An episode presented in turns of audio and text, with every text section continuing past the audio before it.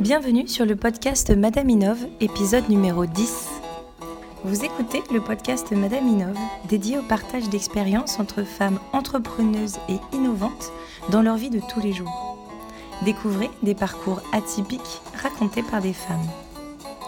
Aujourd'hui, une rencontre hors du temps avec Magda, amie de Barbara Paula, dont vous avez peut-être déjà écouté le témoignage dans un épisode précédent de Madame Inove. Magda nous livre son amour pour l'art, les voyages et son histoire pleine d'énergie pour en arriver jusqu'ici. Bonjour à toutes et à tous, nous sommes ravis de partir à la rencontre de Magda Dalis aujourd'hui. Bonjour Magda, enchantée. Bonjour. Magda, pourriez-vous en quelques mots vous décrire? Euh, alors, je suis euh, galeriste euh, d'art contemporain basée à Paris, Shanghai, avec un bureau à Londres et, aussi maman. Et voilà, donc je, grande voyageuse comme, comme mon métier m'y pousse. ça fait longtemps que je fais ce métier, mais, mais toujours avec passion. Très bien. Et pourriez-vous nous, nous, parler du coup de ce parcours, des différents voyages que vous avez pu faire l'histoire de votre vie en, synthèse J'ai la chance, je dirais, d'avoir des parents qui eux-mêmes sont étrangers, donc j'ai toujours eu cette culture de, euh, du voyage, toujours beaucoup, beaucoup voyagé, hein, même quand c'était euh, enfant. Euh, et c'est quelque chose qui est resté. Alors ça tombe bien dans un métier de galeriste puisqu'on est toujours en train de travailler avec beaucoup d'artistes qui eux-mêmes peuvent venir d'horizons très variés. Euh, on parle à beaucoup de collectionneurs qui eux aussi peuvent euh, euh, être de partout. Donc c'est hum, voilà, ça fait partie des, métiers où il faut mieux être mobile. Et, ça tombe bien parce que je le suis. J'adore voyager. Je dis souvent si j'ai pas mon prochain billet dans la poche, je, panique un peu. donc ça fait partie voilà, de mon mode de vie. D'accord, très bien. Et qu'est-ce qui vous a poussé ou donné envie à devenir galériste? Est-ce que vous avez eu une vie avant d'être galériste? Alors, euh, j'ai eu plusieurs vies, mais, mais pas vraiment avant d'être galeriste, euh, puisque j'ai voulu devenir galeriste quand j'ai fait une rencontre avec quelqu'un à 15 ans. Euh, et, en fait, même avant, apparemment, quand je... quand j'étais petite, il paraît que c'était déjà quelque chose qui me trottait dans la tête. La petite histoire, c'est que j'ai une mère artiste. et donc j'avais ce constat enfant, je m'en souviens très très bien, de dire, dis donc, les artistes, pour parler de leur travail, c'est pas ça. Et je ne sais pas si vous connaissez des amis artistes, c'est très difficile euh, de vendre intellectuellement ou alors encore pire commercialement son travail. Pour beaucoup d'artistes, il y a des exceptions, il y en a qui, dérogent à la règle, euh, mais c'est pas ce qui est le plus confortable. Et donc très tôt, je m'étais dit, bah, c'est vrai qu'il y a ce rôle qu'aujourd'hui on appellerait de médiation, c'est un mhm. terme qui est plutôt récent, mais, euh, mais c'est vraiment ça, de passeur. Et, et, et qui, ça m'a beaucoup trotté dans la tête au point où ma mère, qui est donc artiste, avait une galeriste allemande qui un jour vient pour une FIAC, un jour c'était la FIAC 1991, très exactement, et dit bah tiens si vraiment tu veux être galeriste comme tu nous le dis depuis manifestement un certain temps, puisque même les, gens hors de la famille avaient l'air d'être au courant, euh, eh bien c'est à ce monsieur-là qu'il faut parler. Et ce monsieur-là était Léo Castelli, qui était en France à ce moment-là pour signer un livre qu'il avait fait avec Claude Berry, parce qu'il avait fait un film sur lui. Et, euh, et, voilà, ça a été une rencontre qui a été un peu déterminante, qui euh, de fil en aiguille a fait qu'à 17 ans, j'ai ouvert une première galerie. Ah, très tôt donc Voilà. 17 ans. Relativement tôt, oui. alors c'était voilà, c'était comme c'était, comme on ouvre quelque chose quand on ne sait rien, mais mais en même temps, c'est, je trouve c'est, l'avantage de, de, ces moments-là de la vie où on ne se pose pas de questions en fait. et parfois, peut-être qu'il vaut mieux pas s'en poser, surtout dans l'entrepreneuriat. Si, on se pose trop de questions euh, dans la vie et surtout dans l'entrepreneuriat, ben en fait, euh, il y a toutes les raisons pour ne pas faire un projet. C'est quand même une petite folie. Tout à fait. C'est vrai qu'entre euh, l'âge de 15 et 17 ans, où le projet a mûri, je me suis pas... Il y a certaines questions que je ne me suis pas posées. je ne savais pas ce qu'était un business plan. C'est très bien. Voilà, c'est beaucoup mieux. J'ai probablement gagné beaucoup de temps. ce qui ne veut pas dire que ça a été facile, puisque je l'ai fait vraiment euh, sans moyens et vraiment euh, à, l'énergie. Euh, mais, mais voilà, ça s'est fait. cependant, avec un deal parental, puisque quand j'ai commencé à nourrir le projet, j'étais encore au lycée. À l'école, ma vie, Parce que j'ai ouvert l'année de mon bac. Et mes parents, qui sont plutôt des intellectuels, ont dit Tu fais ce que tu veux, c'est même pas ce le business, c'est pas leur truc. Euh, mais en revanche, tu continues des études en parallèle. Il n'y a que ça de vrai dans la vie. Euh, eux-mêmes ayant été contraints de changer de pays dans leur vie, ils, avaient, ils, en, étaient l'incarnation même. parfois, il y a des situations dans la vie où on ne part qu'avec son cerveau, et bien voilà. Donc c'est vraiment une valeur familiale là qui était, on ne pouvait pas y déroger. et donc, bah, je me suis dit, bah, pourquoi pas J'ai continué des études. Et puis, bah, de fil en aiguille, après les études, euh, entre autres, je fais une hypocagne, une cagne, pas une normale, euh, réussi quand même à avoir les secs. Et à l'ESSEC, on me dit non, mais tu ne peux pas tout faire, tous tes stages, tous tes projets d'entreprise autour de ta galerie et de l'art contemporain. Ce n'est pas possible, ce n'est pas le concept de ces études. Donc nous t'avons pris deux rendez-vous, un à la Société Générale et un chez Arthur Andersen, pour que tu, et tu es obligé de faire pour valider ton diplôme. Ça existe ça, euh, d'obliger euh, les ben, stages ça, fait, En tout cas, non, ce qui existe, c'est qu'on n'a pas le droit de, de, faire tout dans le, même domaine. Euh, donc non, ça avait été une discussion très constructive, donc j'avais dit oui. J'avais été à la Société Générale où j'avais dit, alors comme vous avez une collection d'art contemporain d'entreprise, est-ce que je pourrais travailler sur ce projet? Et La personne m'avait dit, nous avons été prévenus que non, et c'était justement pas ça qu'il fallait, et puis il n'y a pas de poste, et voilà. Et puis chez Arthur Andersen, ça s'est passé totalement autrement, mais mais de façon euh, très, euh, euh, très spontanée. Et, et c'est passé, voilà, j'ai commencé sur des métiers que je ne connaissais pas et dans lesquels je n'avais absolument pas l'intention de rester. Et j'ai fini par rester à temps plein puis en pointillé 7 ans quand même avec eux, ah en parallèle de la galerie. Donc il y a quand même eu un truc qui s'est passé. Et sur quel type de métier ces 7 ans? Et au départ sur des métiers complètement différents. Euh, des métiers euh, effectivement de, de, conseil financier euh, auprès d'industriels, auprès d'acteurs de, la grande distribution. Alors j'étais un peu perdue et en même temps je me disais, bah, en fait c'est pas idiot d'apprendre d'un autre domaine et puis de voir comment on peut le translater dans, dans, dans, son domaine de passion. Et puis petit à petit, avec des associés forts compréhensifs qui m'ont toujours dit, jamais tu ne lâches ton projet de galerie. Garde-le, garde-le, garde-le. Donc très rapidement, passer en mi-temps, etc. Euh, c'était ça c'était un soutien qui a beaucoup compté, c'est ce qui a fait que ça a continué, mais en parallèle aussi pour faire des missions dans la culture. Donc des missions auprès du ministère de la Culture, auprès du Louvre, euh, auprès du Musée des Beaux-Arts de Nantes, plus de l'ordre du conseil financier et organisationnel, mais euh, c'est passionnant. donc bah, ça, fait que ça a duré. Voilà. mais c'était très étonnant et j'en garde un souvenir assez émouvant. Euh, c'est ce qui m'a poussé aussi derrière à avoir d'autres activités que la galerie, comme par mmh. exemple pendant quelques années avoir été prof à Sciences Po. Parce que, D'accord. Voilà, dans, dans, les cabinets de conseil, on est proche des grandes écoles, donc euh, ça, ça s'est fait. Euh, et j'ai gardé ça aussi pendant des années. donc voilà, ça a, été, ça a été une belle aventure et, et j'ai toujours gardé le multicasquette. En fait, au départ, c'était une contrainte. Clairement. Et, et c'en est devenu un mode de vie. J'aime bien faire plusieurs choses à la fois finalement vous y avez pris goût et ça vous a appris des choses aussi pour votre vie de voilà, euh, alors c'est quelque chose d'ailleurs aujourd'hui qu'on accepte plus, la polyvalence, euh, avec euh, un peu la révolution même du, du, temps de travail et mm. du, des modes de travail. Aujourd'hui c'est quelque chose qu'on comprend mieux. mais c'est vrai que c'était pas facile à faire passer à l'époque. Euh, parce qu'on parle, bah, oui, il y a 20 ans, donc, euh, mais j'ai toujours essayé, alors en travaillant énormément, ça, euh, on me le reproche encore aujourd'hui de temps en temps familialement, mais voilà, j'ai la chance de ne pas toujours être obligée de dormir beaucoup, donc je peux réinvestir ce temps, on va dire, dans d'autres passions. mais voilà, c'est quelque chose que j'ai toujours aimé faire, avoir des projets différents pour, voilà, pour bien remplir sa vie. Et cette première galerie, du coup, que vous avez ouvert, euh, ouverte toute jeune, euh, était ici, dans ces locaux-là Alors non, non, c'était beaucoup plus modeste que, que, les locaux actuels.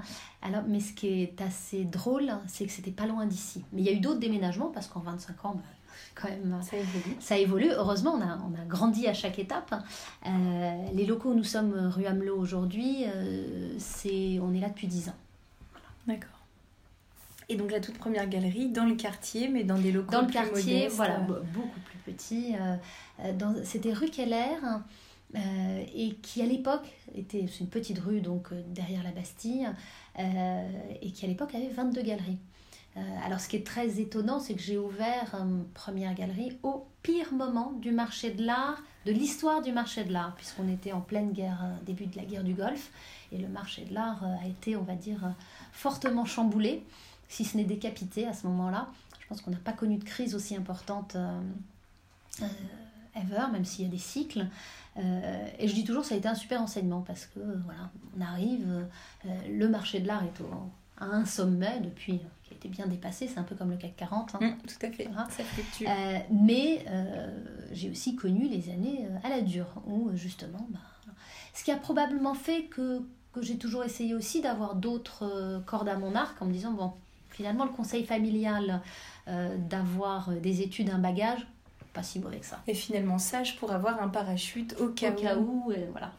Et puis j'imagine que ça forge aussi d'arriver dans un contexte très difficile, euh, très complexe, euh, où on doit batailler. Ouais, c'est une super école euh, de, voilà, de connaître des années où les gens s'inquiètent, où l'environnement est dur et on voit des fermetures autour de soi, où vous avez des jours où il n'y a personne, pas de demande, rien.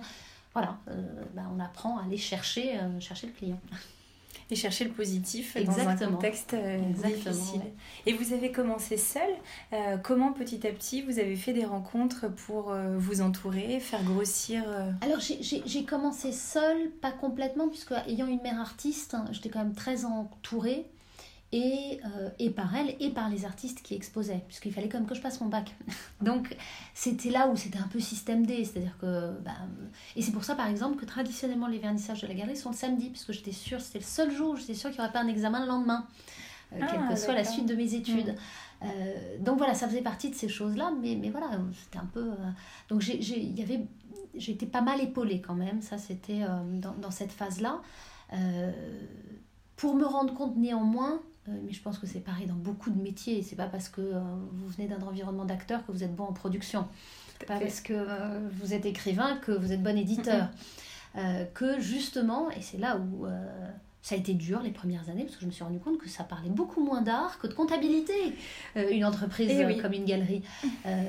et donc, bah, il a fallu apprendre petit à petit, s'entourer, et ça a été très long. Ça a été très long, il n'y a pas de secret. Euh, on n'est pas dans un modèle start-up, euh, euh, c'est vraiment par toutes petites étapes.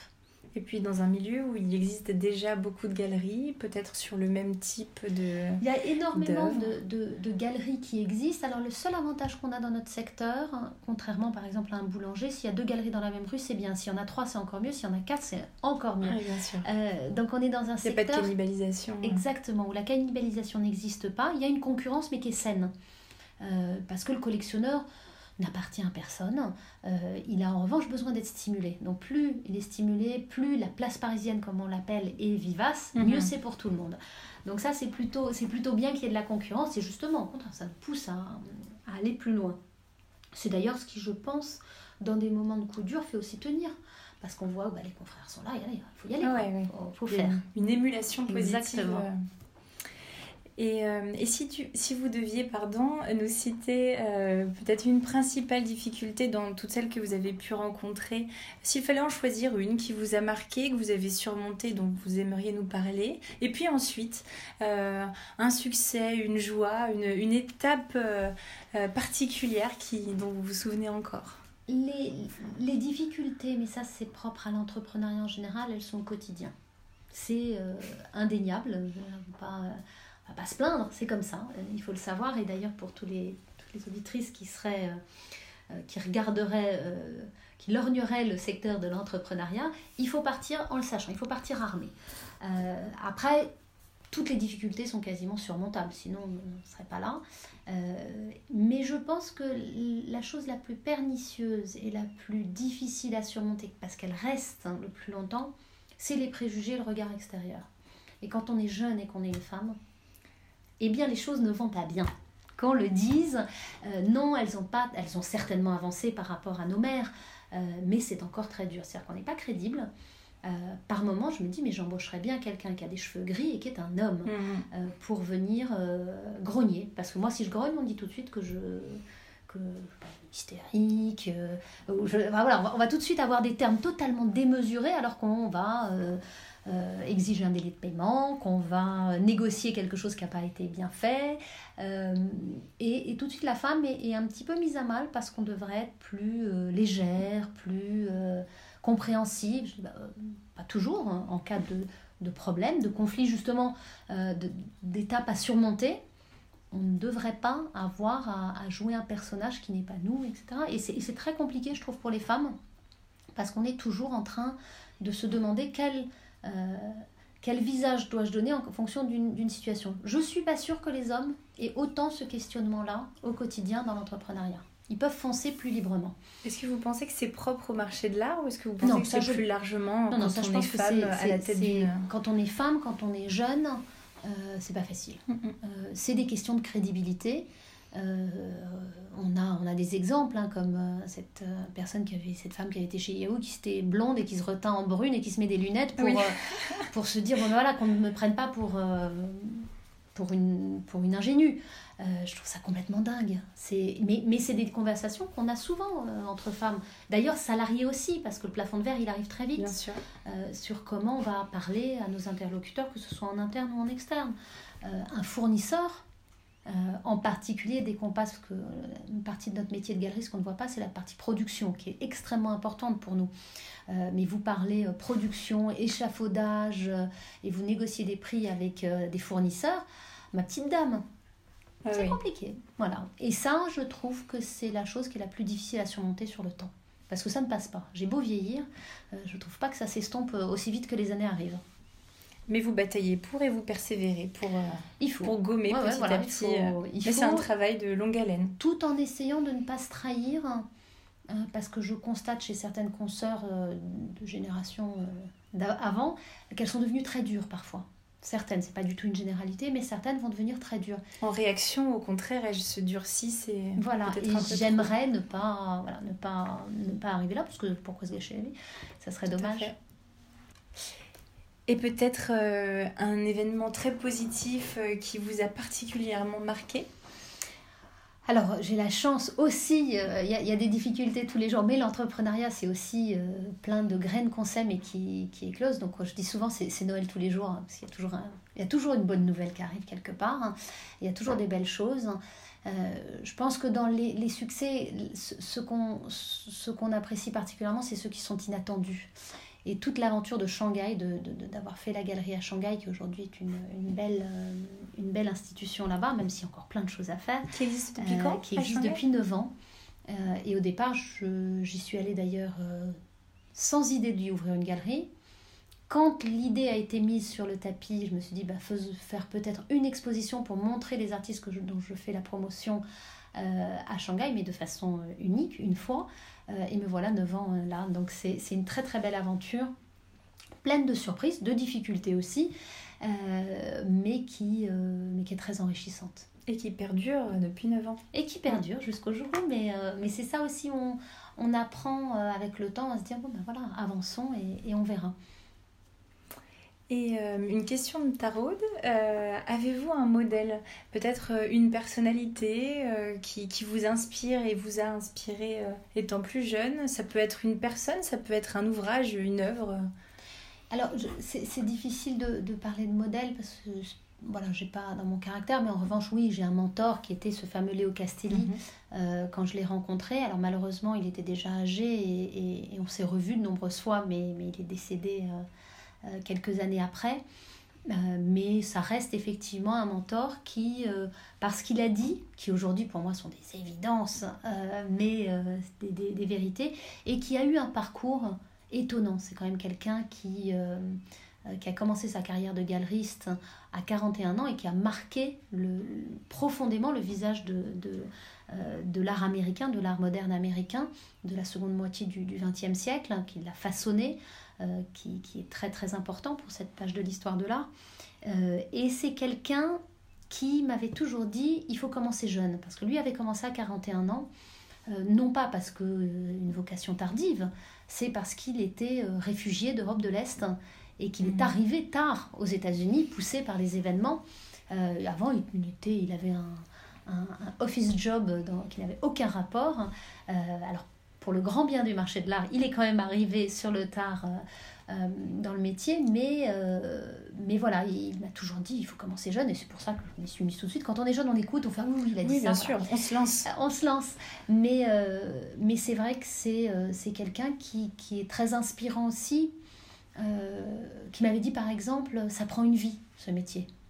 Et quand aujourd'hui on, on, est dans une course au succès immédiat, et ça, je, oh, pourquoi finalement Alors on a des succès, mais parfois certains sont éphémères.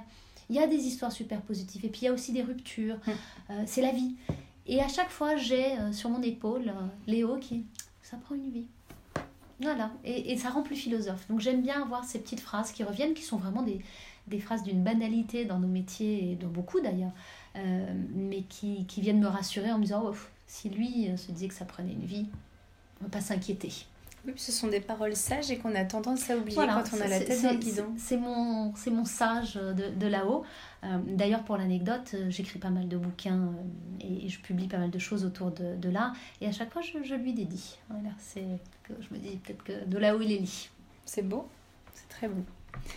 La question suivante, parle d'un équilibre entre votre vie professionnelle et votre vie personnelle. Vous travaillez beaucoup, vous voyagez partout dans le monde, euh, vous avez plusieurs casquettes. Comment vous arrivez à concilier euh, votre vie de, maman, je crois, et, euh, et, de patronne d'une galerie? L'équilibre entre la vie personnelle et la, la, vie professionnelle, il est très difficile. Il ne faut pas se mentir. c'est des choses qui sont compliquées, c'est des sacrifices, mais je pense que pour tous parents, parce que pour les hommes c'est pareil, ils peuvent aussi avoir envie de profiter de leur vie de famille. Euh, et, pas seulement des enfants, c'est aussi profiter de sa femme ou de son homme, c'est euh, vivre des moments euh, autres. Et c'est vrai que quand on est très investi dans son métier, on a du mal à débrancher tout simplement aussi. Donc ça, c'est un travail de tous les jours. Alors j'ai quelque part eu la chance d'avoir un enfant tard, puisqu'à 38 ans. Et donc j'en ai beaucoup profité avant beaucoup voyagé sans me poser ce genre de questions, euh, ou en tout cas pas trop. Et, euh, et voilà, donc on, on, est peut-être plus sage à ce moment-là en se disant, bon, de toute façon, je peux ralentir un tout petit peu, tout ça étant relatif, puisque je voyage quand même encore beaucoup. Euh, mais voilà, j'en ai beaucoup profité. et j'essaye de... Voilà, c'est plus facile à intégrer quand on sait comment sont les voyages. J'ai beaucoup voyagé avec ma fille au début. D'ailleurs, une année, le journaliste du Figaro, il y a très longtemps, me dit Mais comment ferez-vous euh, si un jour vous avez des enfants? Je dis bah, c'est pas, ça, je la prendrai par la main et j'emmènerai euh, à travers les aéroports. J'avais sorti un truc comme ça, puis je le voyais très bien. Et pendant les, les, les, toutes premières années de ma fille, ça a été ça. Euh, j'ai je, l'ai vraiment trimballé partout. Euh, mais alors partout, partout. C'était, euh, c'en était une blague euh, dans les avions, parce qu'il y a des avions que je prends régulièrement, où je retrouve les mêmes équipes et qui étaient, qui étaient contents. parce que je pense que je voyage plus que les hôtesses de l'air. Hein. Enfin, sur certaines lignes, sur le Paris-Shanghai, je voyage plus parfois, et donc ça les fait beaucoup rire. Il y en a que je retrouve. Et, et, voilà, donc ça fait partie de la vie. On, on, on se construit la vie aussi autour de, de, nos, de nos envies. Mais c'est vrai que parfois il y a des discussions. Et dire, bon, bah là, il faudrait peut-être lever le pied. Euh, je suis quelqu'un qui, euh, qui, a découvert très tard les vacances. C'était pas du tout mon truc. Euh, donc voilà, par exemple, c'est intégrer des vacances dans un, dans un planning. Pour moi, c'est ouf, grande découverte seulement depuis quelques années. mais c'est bien aussi. En fait, on y prend goût. Oui, finalement. On y prend goût. donc voilà, donc c'est, ça fait partie des choses de, de la vie qu'on apprend et, et, il faut faire très attention. En revanche, je pense que euh, on est toutes d'accord pour se dire qu'il faut y faire attention. C'est une flamme, cet équilibre qui est très fragile, mais il faut faire attention parce que ça peut euh, sauter à n'importe quel, peut s'éteindre à n'importe quel moment. Euh, il peut se passer des choses. voilà, donc c'est, je dirais, tous les jours, il faut y penser un peu. Et c'est sûr que c'est un, un, sujet qui revient régulièrement parce qu'en tant que femme, euh, on doit être une. On doit, ou en tout cas, on nous attend en tant que bonne maman, euh, euh, bonne dans notre travail, etc. Donc c'est souvent un sujet qui. C'est un sujet qui revient, mais je trouve ça très injuste là pour une fois pour les hommes. alors j'ai la chance d'avoir un conjoint et donc le papa qui lui est très impliqué et, et personne ne lui pose jamais la question. Alors sûr, que lui jongle, il a un métier à responsabilité, il a donc il jongle, il a beaucoup de voyages aussi à faire, donc euh, il va faire cinq villes dans une journée juste pour pouvoir rentrer euh, plus tôt en trois jours que euh, en une semaine. Et, et, je suis assez admirative parce que personne lui demande, personne ne l'encourage, et on dit que c'est un choix personnel qu'il aurait fait. Bah, oui, mais bon, euh, voilà, c'est. Euh, donc, donc, quelque part, je pense que c'est le propre de tout parent. À partir du moment où on a euh, une famille, une responsabilité, et qu'on voit nos enfants grandir aussi vite, parce que c'est surtout nous que ça stresse. Eux, finalement, je vois très bien quand je ferme la porte de la maison et je pars en voyage, mes enfants sont heureux, hein, ils sont pas... Oh, on leur manque un peu, mais voilà, sur le court terme, ça va. après, on peut se poser la question à long terme, mais, mais on s'en dépatouille très bien si on a des vies passionnantes et qu'on les partage avec eux. Mais voilà, donc je trouve que euh, c'est à nous de trouver l'équilibre aussi interne de ce dont on a envie. Euh, et j'avais d'ailleurs... J'avais à l'époque euh, d'Arthur Andersen un exemple, une associée qui était dans un monde très masculin à l'époque, parce qu'il y avait très peu d'associées femmes, d'ailleurs je crois qu'elles étaient que deux. Et, et, je m'en souviendrai toujours parce que quand on faisait des missions tard, ça, me revient avec, euh, je me souviens même du client. Euh, et, oui, c'est des métiers où on finissait vraiment tard. Elle, entre 6h30 et 8h, elle partait pour le dîner des enfants. Et elle revenait, revenait. à 20h. Et si on devait faire une nocturne, elle restait, ce qui était assez coutumier euh, à l'époque dans ces métiers-là.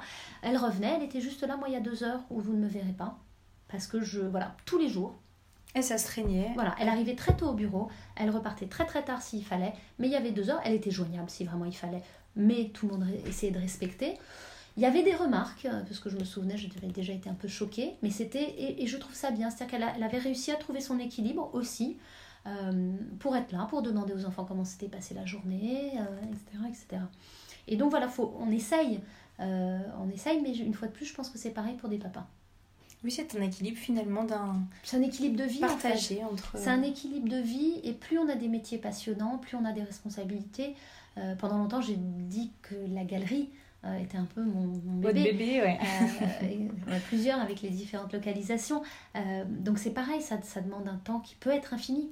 On peut toujours faire quelque chose, on peut toujours développer, on peut toujours aller plus haut. oui, mais bon, voilà. À un moment, il faut savoir ce qu'on veut dans la vie. Tout est une question d'organisation et de passion pour, euh, pour vos différents, euh, que ce soit la vie professionnelle et, personnelle. Bon, ben, quelle, euh, quelle vie passionnante. peut-être une dernière petite question. Auriez-vous des, des, conseils à donner à nos auditrices qui aimeraient peut-être se lancer dans, dans un projet entrepreneurial, quel qu'il soit? Alors, le seul conseil que j'aurais pour, réel pour un projet entrepreneurial, c'est go, foncez. Euh, mais alors, faut foncer tête baissée presque. c'est vraiment, en même temps, tout en étant euh, peut-être plus raisonné que je n'ai pu l'être à une époque, etc. Euh, mais il faut avoir une détermination, mais hallucinante. Il faut y aller.